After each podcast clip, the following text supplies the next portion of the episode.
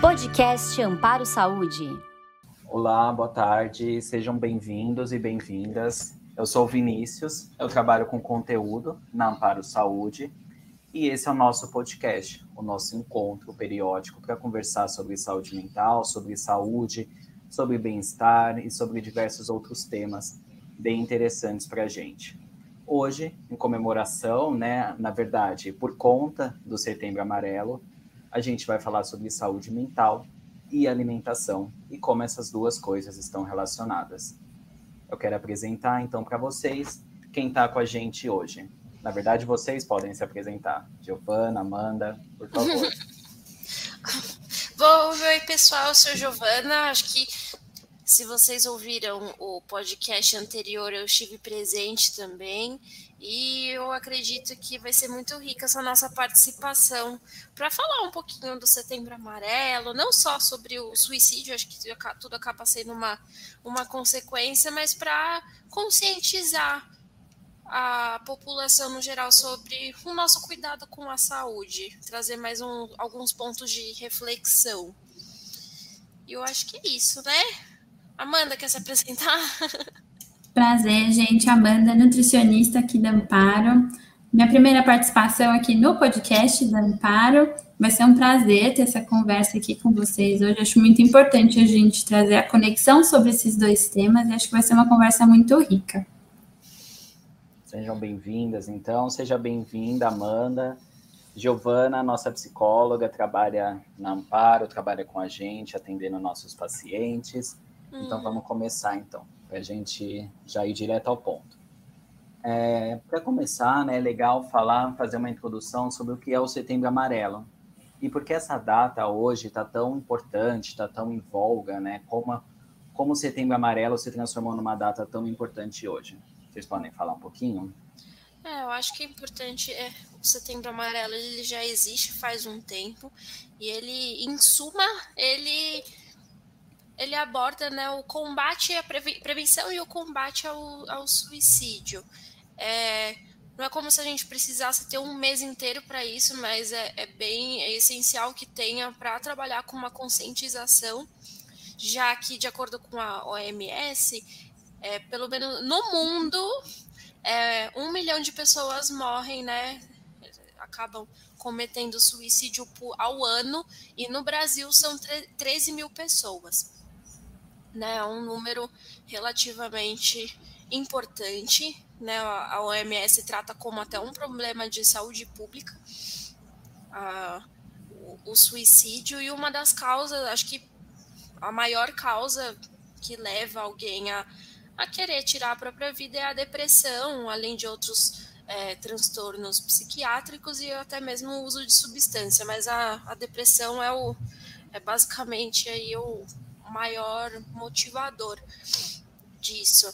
E acredito que acho que passou, né, 10 de setembro, que é o dia mundial aí de combate ao, ao suicídio. E é um mês que a gente pensa, a gente reflete, é, que é bem importante a gente é, trazer a, a, a, luz né, da, do mundo mesmo, do porquê que é tão importante oferecer um espaço um espaço de escuta, de acolhimento, não né, que, que nem aquelas questões que alguns anos é, tá nas redes sociais, né? De ah, disponibiliza o meu direct aqui, e, e, que isso pode ser bem arriscado, então é bem importante da gente pensar na. É, no quão importante é a participação profissional de um de um acompanhamento profissional em, né, sobre isso. E também da gente pensar como a gente trata os outros, né? E, e da forma que a gente lida com a nossa vida também, que hábitos a gente pode que hábitos que a gente leva e que pode até trazer uma mudança de humor. E eu acredito que esse setembro amarelo especificamente é um, é um segundo setembro amarelo pandêmico, né? Que a gente vem sofrendo muitos impactos, é, muitas consequências em relação a esse um ano e meio de pandemia que a gente está vivendo. Então, é, Claro que com o final da pandemia a gente vai continuar lidando com os impactos, mas a gente está vivendo eles né, ativamente. Eu acho que é isso. E só para complementar, né, é legal dizer, a gente fez até um artigo no blog da Amparo Saúde, caso vocês não tenham visto, leiam, está muito interessante. É importante dizer que o suicídio é um dos maiores tabus que tem na nossa sociedade. E algumas pessoas ainda hoje acreditam que falar sobre suicídio incentiva o suicídio. Mas é exatamente o contrário. Né? Quanto mais a gente tira esse tabu, esse assunto do terreno do tabu, mais a chance, as alternativas que a gente consegue encontrar para prevenir esse problema, que, como a Giovana disse, é um problema de saúde pública e com a pandemia, Sim. né, tá se mostrando um problema é. enorme, importante de ser discutido. Uhum. É claro também, né, Vini, que a gente tem que pensar e falar sobre essa, esse assunto com a maior delicadeza do mundo, porque é, tem também um lado de que falar sobre suicídio pode gerar gatilho, mas é, é bem ambivalente, porque pode trazer esse gatilho, mas também tem que vir junto essa, essa, essa proposta de suporte. Né? Não é mostrar, não é falar sobre formas de cometer suicídio. Isso eu acho que é até né, uma regra mundial de você não falar sobre isso, não incentivar. Mas é, é mudar o tom da discussão. Ah, é bom ponto. Bom ponto esse que você colocou. É, Giovana, assim, né? Você como psicóloga, como a sua vivência clínica, né, atendendo os nossos, os nossos pacientes, o pessoal, as pessoas que passam com amparo, quais impactos você tem percebido na saúde mental das pessoas durante essa pandemia? Né? Alterações. A gente sabe que ocorreram muitas mudanças, muitas perdas, mudanças de rotina, perdas simbólicas e não simbólicas. Quais impactos você percebe assim no seu dia a dia? Bom, é... acho que nesse um ano e meio a gente viveu várias, várias, várias, como que se fala? Várias repercussões, né, em relação a, a, ao nosso cenário emocional e que foi desde a raiva até esperança, até tristeza, ansiedade, mas eu acredito que pelo menos o ano passado, começo do ano, foi se gerando um cansaço muito grande. Né? A gente teve uma mudança, uma perda de qualidade de vida, como a gente falou no outro, né? Teve algumas perdas, mas que aos poucos a gente vai recuperando mais. Perdemos muitas atividades de lazer. Sai, antes a gente saía de casa e ia para o trabalho, agora agora está retomando, né? Mas é, mas antes é, muitas pessoas ficaram somente em casa, pra, em casa para descansar, em casa para conviver com a família, em casa para socializar, em casa para trabalhar e a nossa casa não oferece tantos estímulos como fora, né? Como na rua. E também como a gente acaba ficando nesses estímulos aonde as pessoas podem recorrer ao trabalho, né? essa automatização do trabalho, automatização da nossa rotina, então pode até gerar uma produtividade, uma hiperprodutividade, uma autocobrança, né, bem excessiva e que pode causar uma perda de sentido, né, porque você só vive para trabalhar e o que mais. E também como tem essa perda de prazer,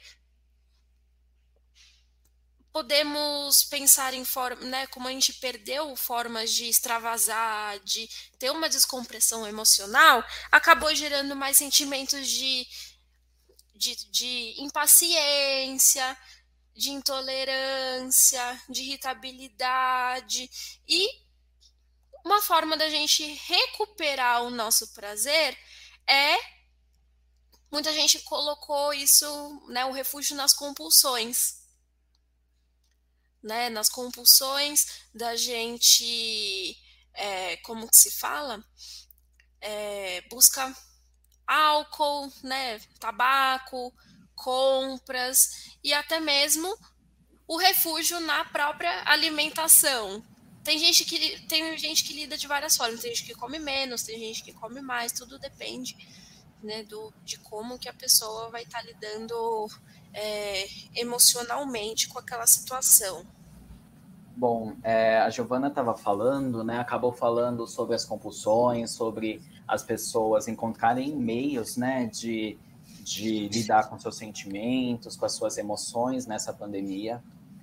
E muitas pessoas acabaram levando essa, essa compulsão, esses sentimentos para a alimentação. Né? Então, eu queria te perguntar, Amanda, o que você percebeu de mudanças de comportamento em relação à alimentação das pessoas nesse período de pandemia? Você viu muita mudança? Você viu o surgimento de muitas compulsões, muitas coisas parecidas? Teve sim essa questão da, da compulsão e uma série de mudanças em relação ao nosso comportamento frente à comida, né? É, essas mudanças geradas pelo trabalho e pelo estudo em casa é, impactaram bastante a alimentação, porque né, a alimentação está inserida ali no, no, meio da nossa rotina, é, e quando algo tão grande assim da nossa rotina muda, a alimentação também vai sofrer algum impacto, né? É, em alguns aspectos, em alguns momentos, para algumas pessoas, pode até ter acontecido uma mudança positiva, né? Trazer essa alimentação para casa, em alguns momentos, gerou mudanças positivas, colocou as pessoas mais em contato com o preparo da sua comida é, e, e mais consciente em relação a isso, mas também trouxe mudanças negativas, né? Seja em alguns momentos, para algumas pessoas, mas a gente conseguiu observar também que é, comer nesse mesmo ambiente em que se faz tudo, né? A gente come, a gente trabalha, a gente se diverte tudo no mesmo ambiente, pode gerar impactos importantes aí em relação às nossas escolhas alimentares e a maneira com que a gente come e se relaciona com a comida. É, também essa questão de a comida acabar sendo um dos poucos recursos que sobrou para a gente para lidar com emoções e sentimentos, é muito provável que isso se torne uma, uma relação ruim e traga alguma complicação para a relação com a alimentação.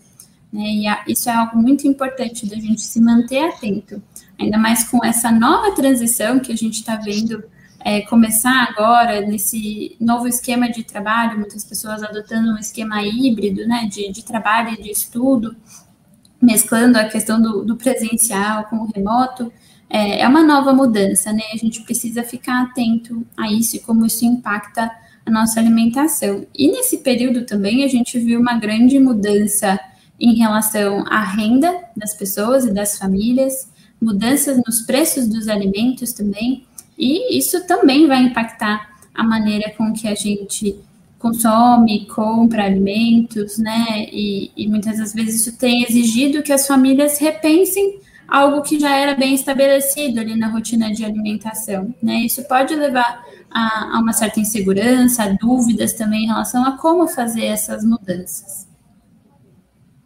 É, foi interessante você ter dito, né, sobre algumas pessoas terem até melhorado a alimentação, né, porque quando a gente estava trabalhando fora de casa, quando não era home office, muitas vezes a gente almoçava no restaurante que era mais perto do escritório, que era mais perto do trabalho, né, e hoje a gente está realmente com mais contato com a comida, tendo que escolher melhor o que fazer, também administrar o nosso horário, né? Porque agora no nosso horário de almoço a gente precisa também fazer a comida, depois lavar a louça, né? Não era simplesmente só comer igual igual era antes, né? Esse é um, esse é bem interessante.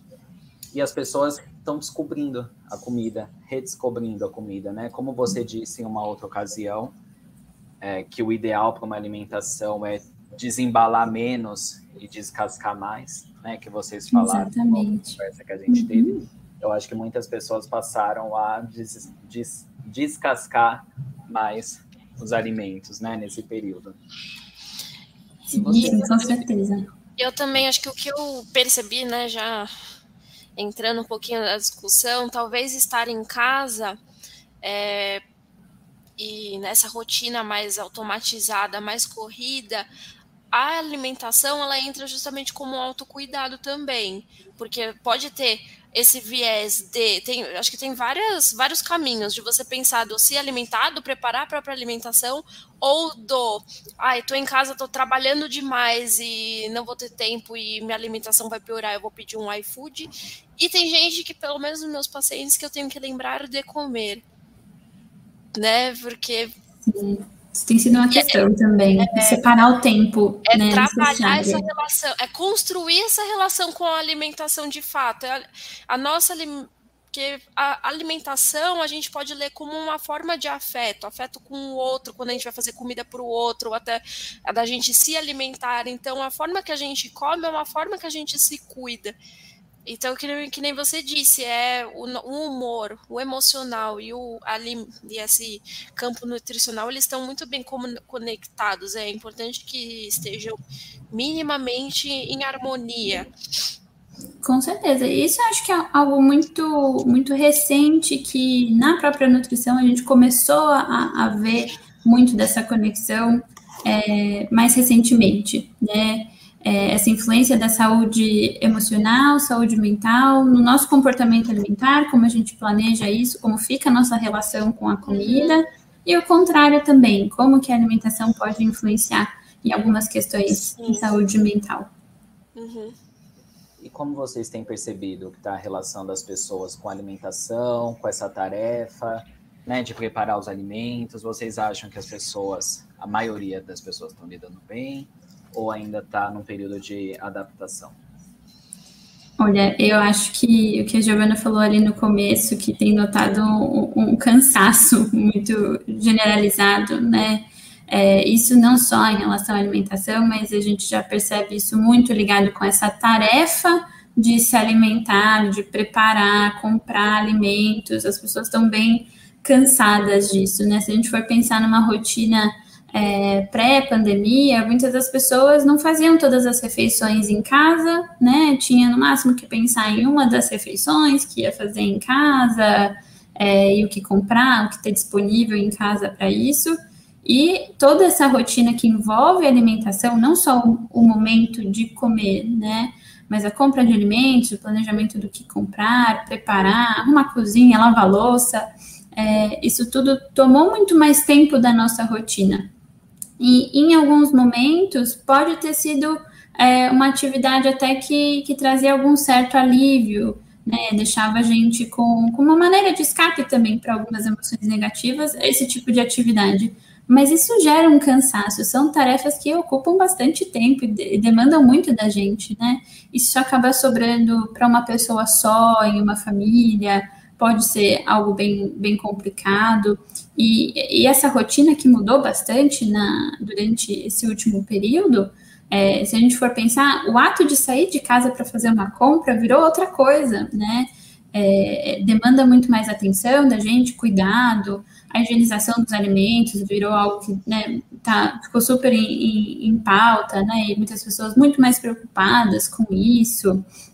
Então, eu acho que é, nesse momento apesar de, de ter sido uma mudança positiva para muitas pessoas, nesse momento a maioria está muito cansada de pensar nisso em vários momentos do dia, né, e, e, ter que lidar com toda essa carga de trabalho que organizar uma alimentação, seja de uma pessoa ou de uma família inteira, para um dia inteiro, é, é, bem um trabalho bem árduo. Né? É, eu acho que são é, tem uma série de vieses que até eu tinha falado antes mas eu acredito que a variável tempo é muito importante.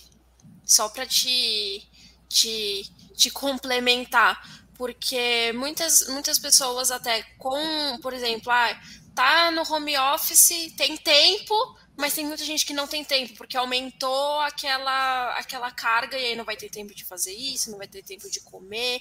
Há quem também é, consiga é, quem, por exemplo, trabalha fora de casa e gostaria de ter uma alimentação melhor, mas não consegue ter, né? até mesmo agora na pandemia, porque eu, vou, eu vou pegar uma licença poética aqui para eu dar um exemplo pessoal, eu mesma, no caso, né? Que a minha carga como psicóloga aumentou muito com essa pandemia. Sim. Eu não consigo ter É, eu, eu adoro fazer, eu adoro cozinhar, eu adoro fazer marmita. Eu, eu não gosto muito de sair para comer porque eu sei que eu vou comer besteira, eu sei que eu vou, né, pedir um McDonald's, eu vou fazer, né, o que o que me der na telha. E eu fiquei muito feliz. Acho que cada um, né, sabe o que, que o que consegue priorizar e o que dá para valorizar. Então, por exemplo, eu trabalhei uma semana aqui no, né, no home office e eu fiquei muito feliz porque eu consegui fazer minha comida todos os dias. então, é, é da gente, na verdade, é muito importante a gente ter opções né? Uhum. E, e, balanceando totalmente essas opções e, e, pensar em como a gente precisa ter tempo para se cuidar, tanto para pens pensar numa alimentação, quanto para dar vazão para as emoções, como também pensar na sua produtividade. Enfim, eu acredito que tudo está bem entrelaçado. Sim, é, a alimentação é uma parte muito importante do autocuidado, apesar da gente nem sempre conseguir visualizar isso, Sim. né? É, e, e, realmente dar atenção para isso. E tudo bem, tem, vai ter momentos que você consegue dedicar mais tempo para essa atividade, mas também é importante ter estratégias, mecanismos, pensar uma forma de manter esse autocuidado quando você tem menos tempo. Como equilibrar essa questão de pedir comida, preparar comida, é, que opções que você tem para cada momento para conseguir equilibrar isso, porque nem sempre, né, nossa rotina muda, de novo a gente está vendo uma grande mudança na rotina de trabalho, então é importante ir pensando nessa questão. É, e a gente também tem que pensar que tem muita gente em casa nesse último ano e que veio esse cansaço até, por exemplo, se alguém se apresenta num quadro depressivo, qual a nossa alimenta, a alimentação ela pode variar. Você pode ou comer muito, ou não pode até perder a fome, pode não ter disposição para fazer a comida. Às vezes até o próprio remédio pode trazer uma perda Sim. de peso, ganho de peso. Então, uhum. a nossa relação com a comida ela fica bem bagunçada.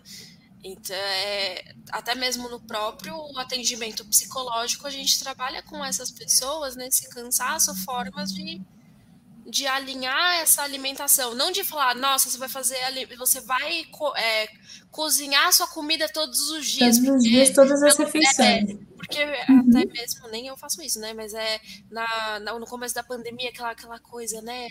Lives, vou fazer a comida aquela todo ansiedade, dia, vou né? fazer, é, uhum. vou fazer vou ser produtiva todos os dias. E não, se você conseguir fazer uma, duas vezes por semana, isso já é já é ótimo. Eu tenho trabalhado muito esse de se permitir, de tudo bem, não e dá para todos colocar metas alcançáveis, né? Isso, também, meta, isso. Não é para você. O castelo ele não vem pronto, né? Ele vem com de tijolinho por tijolinho. Eu trabalho muito isso, e, inclusive na alimentação, porque às vezes falar não, vou na nutricionista, porque a nutricionista vai me passar uma alimentação super restrita, super rígida e eu tenho que seguir todos os dias. Não necessariamente, né? Uhum. Eu acho que você pode dizer melhor que ninguém aqui, Amanda, como é, eu percebo, né, pelo menos no, com os atendimentos que a gente às vezes até faz junto, como existe esse espaço para se permitir, como é, é imprescindível esse espaço para ter equilíbrio. Sim, a questão do equilíbrio eu acho que é, é uma dificuldade do ser humano, né? A gente uhum. lida muito, é muito mais fácil visualizar os extremos, né? Então, a gente passar por momentos em que, né, realmente não está longe da cozinha, não, não, não prepara nenhum, em nenhum momento é, a sua própria comida e, e, a gente acreditar que o certo, o que tem que ser, é preparar todas as nossas refeições em casa, do zero, todos os dias, a todo momento. Não é, esse não é o ideal. A gente precisa atingir o equilíbrio, a gente conseguir incluir uma rotina equilibrada, saudável na alimentação, que também não prejudique de nenhuma maneira o resto da nossa rotina de, de autocuidado. Se a tua alimentação ocupar grande parte do teu dia, e as outras atividades que também te fazem bem, também fazem parte do autocuidado, né? É, é, é, realmente construir, como o Vinícius falou, a gente tem que pensar em metas possíveis. Se aquilo não é possível no, no, no teu momento, tá tudo bem, vamos pensar em alguma coisa que é possível da gente trabalhar agora, né? E acho que essa visão dos profissionais de nutrição nesse momento estarem atentos a isso também, né? Acho que isso, muitos de nós, a gente vem realmente trabalhando essa, esse olhar de, de maior cuidado é, por todas essas questões de saúde mental nesse período, ter essa visão e esse cuidado de identificar muitas vezes essa busca de perfeição na alimentação, é, e, e, essa, ou às vezes esse cansaço, né, essa estafa em pensar nesse, nesse autocuidado, podem ser sinais que, que a gente identifique numa pessoa que está buscando nutricionista e que, na verdade, tinha que dar uma prioridade para a saúde mental. Agora, antes da gente pensar em, em, em cuidar de uma alimentação para um emagrecimento, para o que seja, né? É, porque eu acredito também que com essa pandemia, né, veio. Ouvi muita gente falando que engordou. Acho uhum. que a esmagadora maioria engordou na pandemia. Mas, e tá vindo essa pressão agora com essas retomadas de ah, não, porque eu vou ter que é, perder peso, vou ter que fazer entrar de, né, na, na dieta porque eu desleixei totalmente, agora né, vou ter que voltar e papapá. Então vem bastante dessa pressão. Me apareceu uma paciente no aqui da, da Amparo mesmo que ela precisa que o médico pediu para ela perder 40 quilos e como que você trabalha isso, né? Isso não é algo imediato. É importante bem trabalhar o processo com ele, não só o ponto final, a linha de chegada. Com certeza. E se a gente pensar, né, que tudo bem, um, um ganho, nesse exemplo, né, de 40 quilos, muito provavelmente não foi nesse um ano e meio que apareceram 40 quilos, se esse era ainda o peso habitual da pessoa antes, né? Uhum. É, e um ano e meio é um período muito longo para a gente pensar em hábitos, né? É, e, e, não foi da noite para o dia que a gente adotou hábitos diferentes, eles foram se construindo durante esse período, né? É, e, e, realmente, agora com essa retomada de, de eventos presenciais, o trabalho presencial, o estudo presencial, essa questão do peso, muitas pessoas que não estavam dando atenção para isso, isso às vezes nem chegava, né? É, como, como uma prioridade, tem percebido mais essa mudança, se preocupado mais com isso, mas é importante a gente entender que se essa variação de peso aconteceu em um ano e meio, a gente tem que se permitir ter o mesmo período para retrabalhar essas questões. Não vai ser da noite para o dia que a gente vai mudar novamente esses hábitos e voltar a um peso habitual de antes, né? É, se é que isso faz, faz sentido para a situação global de saúde da pessoa, né? Então, no mínimo, a gente tem que se permitir é, esse mesmo período para retrabalhar esses hábitos e pensar que uhum. esse peso foi consequência de hábitos. Então, ao invés da gente focar no peso em si, a gente tem que focar primeiro nesses hábitos, o que mudou e o que, que a gente pode repensar. Só para dar uma contextualizada, né, para quem está ouvindo a gente, aqui na Amparo, a gente enxerga os nossos pacientes como um todo. Né? Então, a gente não vai focar apenas em uma coisa. A gente vai tentar trabalhar para a sua qualidade de vida como um todo, para a sua saúde como um todo ser melhorada, né? Então, é mais ou menos isso que a doutora Amanda falou.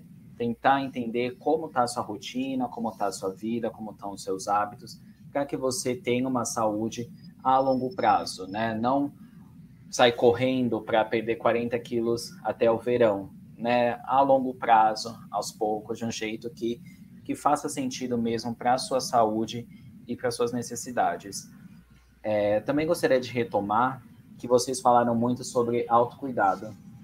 E geralmente, quando a gente pensa em autocuidado, né, principalmente nas redes sociais, está muito na moda falar sobre autocuidado. Quando fala autocuidado e alimentação, geralmente está relacionado à magreza, né, à perda de peso. Mas não, o autocuidado aqui que vocês estão falando é realmente cuidar da, da saúde, né, da saúde física, da saúde mental. Vocês podiam explicar um pouco mais, por favor? Acho que é, é essa relação que a gente vê, né, muito exposta aí na, nas redes sociais, que é uma alimentação no autocuidado e alimentação fitness, né? E não, não tem, não, não é essa relação. A, alimentação como autocuidado, a gente enxergar a alimentação como uma grande parte do autocuidado, é algo que está presente né, no nosso dia várias vezes no dia, é, é, é, importante a gente ver que a alimentação é uma forma da gente dar para o nosso corpo aquilo que ele precisa, de energia, de nutrientes que vão manter uma série de funções que a gente precisa é, que estejam em equilíbrio, né? E não é sobre emagrecer ou ganhar massa muscular, isso pode ser um outro foco, uma outra questão. Mas a alimentação como autocuidado é realmente fornecer aquilo que a gente precisa para o nosso corpo estar em bom funcionamento em, todas, em todos os seus aspectos e também contempla a nossa conexão emocional com a comida, que nem sempre é negativa. A gente falou muito aqui né, dessa uhum. relação que pode ser negativa com a alimentação, mas também existe uma relação muito positiva das nossas emoções com a comida. É uma forma de demonstrar afeto, é uma forma né, de conforto, muitas vezes. Isso. A gente pode até comemorar também, né? Fazer, Sim. comer aquela coisa ali porque a gente merece. O que não dá para é fazer. É significado de comemoração. É, achar que merece todo dia, tanta... né? Um, um refúgio. Sim, a gente tem tanta, tantos símbolos, né, com a alimentação uhum. relacionada a momentos de, de comemoração, celebração. Isso é sim positivo. É, outro dia uma paciente me, me relatou, né, que ah, eu, eu acho que isso é muito negativo. A gente, tudo, tudo a gente come. Ah, pra, a gente tá feliz, a gente come, a gente tá triste, a gente come, a gente vai fazer um aniversário, é sobre comida, o Natal é sobre comida. Eu falei, mas vamos separar as coisas, né? É, dá sim para isso ser uma relação positiva. É importante a gente ter esses símbolos na comida também, né? Isso faz parte de uma relação saudável com a comida e isso não vai implicar é, em um impacto negativo na nossa saúde, até mesmo física, né? É, isso depende de muitos fatores. E, e, acho importante a gente evidenciar que a comida tem essa conexão boa também com a parte emocional. Nem sempre vai ser um, um problema. E falando nessa conexão entre alimentos e a nossa parte emocional, né? Você, você comentou que isso no começo, né, da nossa conversa, que estava começando a ser estudado, né, na área de nutrição, a relação entre mais profundamente, né, entre alimentos e as nossas emoções. É, de que maneira os alimentos eles podem influenciar positivamente ou negativamente o nosso humor, pensando tanto em pessoas que não têm uma, uma questão de saúde mental diagnosticada, quanto pessoas que sofram de ansiedade, sofram de depressão? De que forma eles podem influenciar? A gente tem uma série de, de relações pontuais que a gente já conseguiu evidenciar, né, cientificamente falando, por exemplo, a gente tem a questão da produção da serotonina, né, é um neurotransmissor que muita gente chama de, de hormônio da felicidade, né, é, e o precursor da serotonina é um aminoácido essencial, o triptofano. E a gente chama de essencial porque ele vem da nossa alimentação. A gente precisa da fonte dele, é dos nossos alimentos, a gente não produz. É, então, é algo importante para a gente avaliar ali na alimentação, mas é, para nossa sorte, muitos alimentos são ricos em triptofano. A gente tem várias fontes, né? E alimentos que a gente tem presentes com, com uma certa constância aí na alimentação. O chocolate chocolate, o cacau, é, a banana, abacate, ovo, frango, peixe, são muitos alimentos, castanhas, oleaginosas, né? Então, ele está bem difundido aí entre os alimentos e acaba estando presente, sim, na nossa alimentação numa quantidade é, suficiente. Claro que se a gente tem, tem é, esse tipo de alimento presente, né, alimentos é, in natura, minimamente processados, presente na alimentação, é muito, muito provável que a gente consiga essa quantidade aí necessária desse, desse aminoácido. E, e algo né, que a gente tem notado de influência negativa de alguns alimentos é, relacionado com, com saúde mental é em relação aos alimentos estimulantes e o controle da ansiedade é, é algo importante para a gente avaliar em, em, pacientes que, que têm ansiedade, que estão passando por um período né, de, de maior ansiedade, que esse tipo de alimento costuma é, piorar, né, é, esse, essa situação é, de saúde e foram justamente alimentos que a gente viu o consumo aumentando nesse último período, né, nesse último ano e meio. Café, bebidas energéticas é, e várias né, outras fontes de cafeína, como vários chás, chá verde, branco, preto, chá mate. Mas acho que principalmente aí o café e as bebidas energéticas, por conta dessa nova é, rotina de trabalho, estudo, essa preocupação com a produtividade, como ia ser a produtividade, e trabalhando ou estudando de casa, né, a gente viu muito desses alimentos aumentando né, o, o consumo e, e também o aumento da ansiedade, né? Então é algo que a gente precisa ficar de olho. Não sei se, se a Giovana percebeu isso no acompanhamento de, de alguns pacientes, né, essa relação aí né, entre, entre esse consumo e, e a situação da ansiedade. Sim, de fato, tem bastante. E você falando né, do aumento do café, dessa alimentação, uma. Além da medicação, né, que às vezes acontece, né, um, é uma forma de você regular o humor.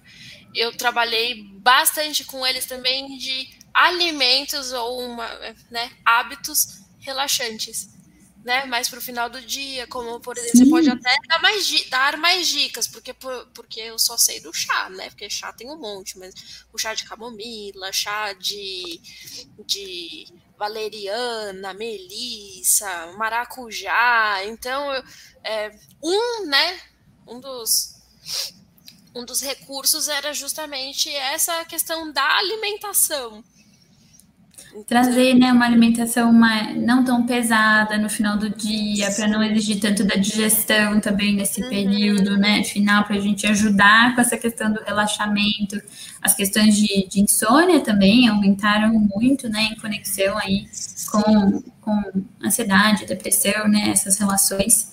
Com, com o sono, que também influencia a nossa saúde, né? No geral, é importante para uma série de questões, né, trazendo um pouquinho para o lado da alimentação, tem muita influência em apetite, saciedade, né, é algo importante de a gente ficar de olho, e esse, esse hábito de introduzir é, os chás mais, mais calmantes, relaxantes no final do dia, também é um, uma técnica que, né, uma ferramenta Uhum. Que, que, ficou muito presente aí no, nos meus aconselhamentos durante esse último período, porque as pessoas realmente têm sentido mais dificuldade, né, nesse final do, do dia, de, de encontrar esse período de relaxamento para ter um, um, sono de, de qualidade. Sim. É, no começo né, da nossa conversa, a gente acabou passando um pouquinho de falar sobre compulsão, né, sobre compulsão alimentar e outras compulsões que estão surgindo nessa pandemia, né, ou já surgiram nessa pandemia, é, vocês têm percebido é, algumas coisas que podem contribuir para o aumento dessas compulsões? Então, eu acho que seria interessante também a gente diferenciar o que é uma compulsão, né? O que é comer demais a ponto de ser uma compulsão, ou o que é uma compulsão de, de, de alguma outra coisa, né? Porque as pessoas terem bem delimitado que tipo de comportamento, né, que tipo de ação é considerado uma compulsão e qual não é considerado uma compulsão, pode ser só alguma, alguma outra coisa mesmo. Bem, acho que, assim, e na questão da alimentação é, é, é bem, bem visível, assim, é, é fácil da gente pensar em como diferenciar, por exemplo, um exagero alimentar, que é algo mais comum da gente observar, é, um exagero é quando a gente come além do nosso nível de saciedade, né? Você ainda tá, já se sentiu saciado, mas continua comendo, isso é um exagero. Para a gente chegar numa situação de compulsão alimentar, é, isso é um pouco mais específico. Né?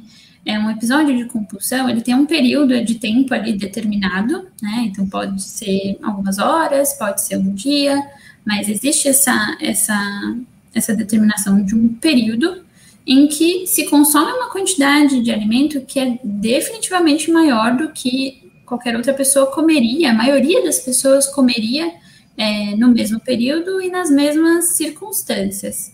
E acho que a grande questão que caracteriza o episódio de compulsão é a sensação de falta de controle durante, durante o episódio, né? E ter episódios de compulsão em relação aos alimentos não significa é, que existe um transtorno de compulsão alimentar, né? Existem vários outros critérios para a gente associar, é, né, para realmente ter esse tipo de, de, de situação diagnosticada.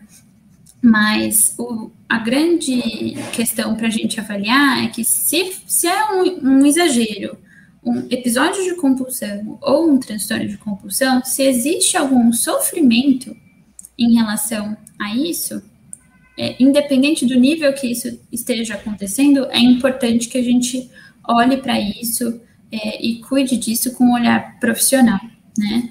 É, então, isso realmente foi mais comum, tanto os exageros quanto episódios de compulsão realmente é, foram mais frequentes.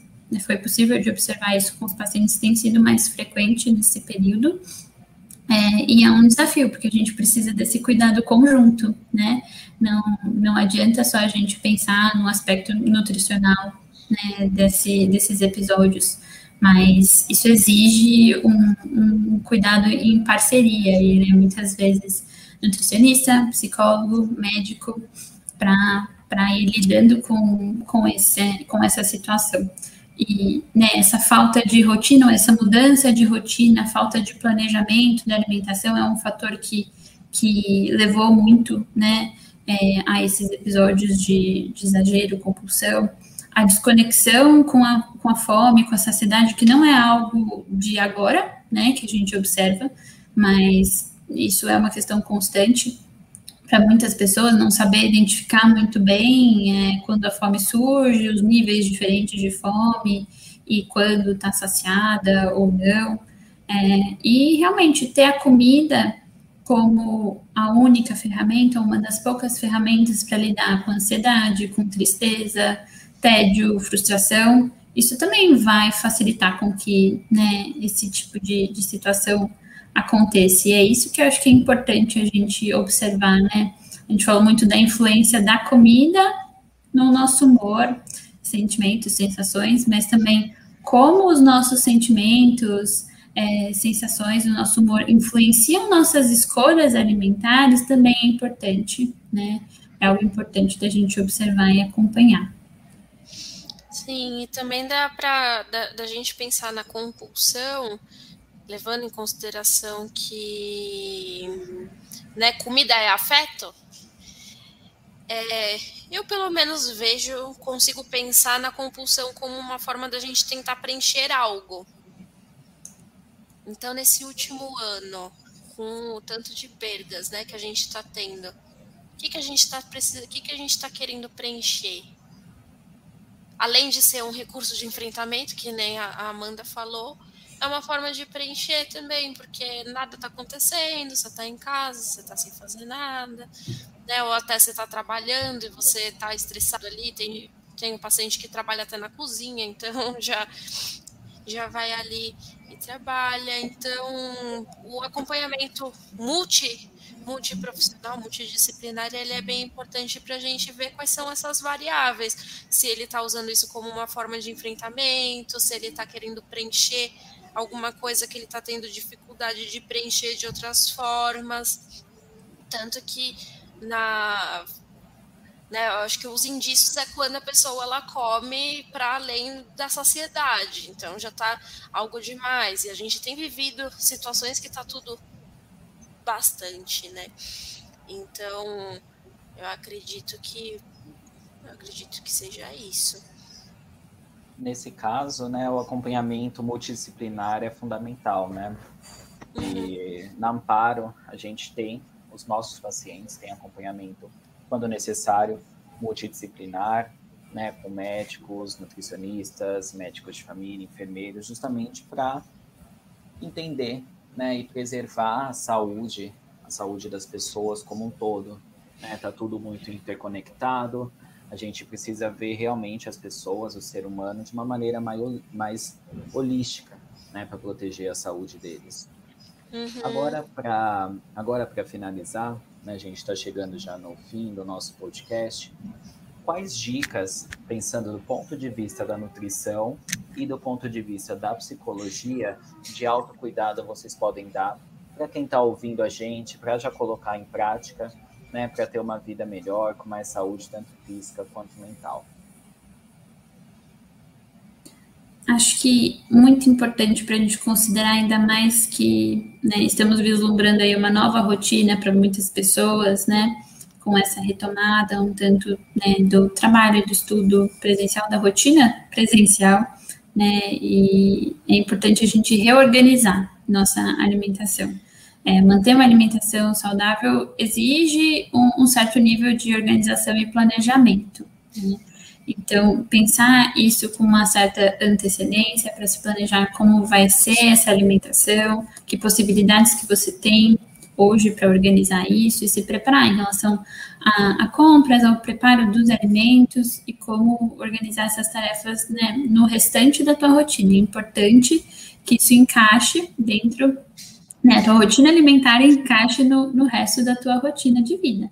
É, é, é uma das atividades, né? E é importante perceber o que, que você vai conseguir encaixar aí com, com uma certa constância, né? E respeitar, principalmente, estipular e respeitar intervalos para as refeições, né? É, principalmente né, fazendo as coisas dentro do mesmo ambiente, é, seja isso em casa, seja no, no, ambiente de trabalho, a gente perde muito da qualidade da alimentação e do momento da refeição se a gente come na mesma mesa que está trabalhando, no mesmo ambiente que está trabalhando. Então, é importante é, estipular esse espaço, esse ambiente adequado e o tempo, né? É, realmente reservar o seu tempo de, de almoço para comer, tentar que na maioria das vezes o, o, o trabalho não, não vaze para dentro desse período e você consiga comer com uma certa tranquilidade, né? É, respeitar os nossos sinais de fome, de saciedade. Isso é um exercício que, que deve ser constante. Muitas das vezes a gente está muito desconectado disso, realmente envolve todo um processo para ir se percebendo novamente e conseguir respeitar esses sinais, identificar e respeitar. E sempre buscar ajuda profissional se você tiver dificuldade de colocar qualquer uma dessas ações em prática, né? É, não, não hesitar em, em buscar ajuda para isso. Eu acredito que para a gente ter hábitos saudáveis, além de fazer uma mudança, que às vezes é, é necessário, porque se está se tá confortável, mas está causando sofrimento, é porque não está mais confortável, não está mais saudável. Então, eu acho que é, é, bem importante a gente sempre ir em busca do nosso conforto e do nosso bem-estar, alinhando com as nossas autocobranças. Não é essa situação de eu tenho que ter uma, uma alimentação saudável. Tem, mas não. Qual é o seu ritmo? Né? Qual é o processo? Qual é a sua história? Quais são as suas possibilidades? Qual que é a sua renda, né? Então, uhum. é de você fazer tudo dentro do que é possível. É tentar manter o. Sei que o equilíbrio ele é bem utópico, né? Mas em algumas situações. Mas você fazer o que, que é ideal para você, né? O que, que ele é confortável e, e, satisfatório, né? Mas que não te cause né, danos no futuro. Eu acredito que é, é isso. Não tenho, não tem nenhuma receita, né? É fazer o que te, te faz bem. Claro que é, né? Tem que manter uma relação, uma relação positiva com a alimentação. Não dá para, né? comer um fast food todos os dias, porque isso não faz faz tão bem, mas é, é de lembrar que hábito saudável é, é manter uma relação saudável com você e com seus próprios afetos. Então, cuidar do corpo é cuidar da gente, cuidar da mente. O prazer também faz parte de uma alimentação saudável, Sim, né? não dá para esquecer com disso. Com certeza, não dá para ser aversivo. Então, é, é buscar o seu conforto e ir se acostumando também aos poucos, né? Porque não dá para é, introduzir uma dieta super rígida e aí e aquela pessoa está infeliz, né? Totalmente infeliz. Então é acho que você sabe melhor do que ninguém de conciliando esse prazer, o prazer no comer. Com certeza, nossas necessidades físicas e a, a conexão afetiva com a comida, os dois têm espaço é. dentro é, de uma alimentação é, verdadeiramente saudável. Permita-se ser feliz em alguns, né, em todos os momentos. Em todos os momentos. Encontrar prazer na alimentação saudável e se permitir a, as coisas que a gente considera menos saudável. Sim. Não dá para dizer o que, que é saudável ou não é saudável, né? Não são extremos também. Às vezes é até um processo de autoconhecimento, né? Com certeza. a todo momento. É. Acho que é isso, Bom, né? Acho que é isso. Foi ótima conversa, eu agradeço a vocês duas pelo papo. Foi muito bom agradeço, a gente conversar. Espero que quem esteja ouvindo também esteja gostando, também tenha gostado. Compartilhe o nosso podcast. Siga Amparo nas redes sociais. É, leiam os artigos do blog da Amparo, blog da Amparo Saúde. Lá tem muitos temas interessantes que são produzidos pelos nossos profissionais, como a Giovana, como a Amanda e muitos outros profissionais. Então, acho que é isso, pessoal. Até a próxima e até mais. Tchau, até, tchau. obrigada. Até, obrigada, pessoal. Quer se manter bem informado com conteúdos de qualidade? Acompanhe o blog da Amparo Saúde e as nossas redes sociais. Podcast Amparo Saúde.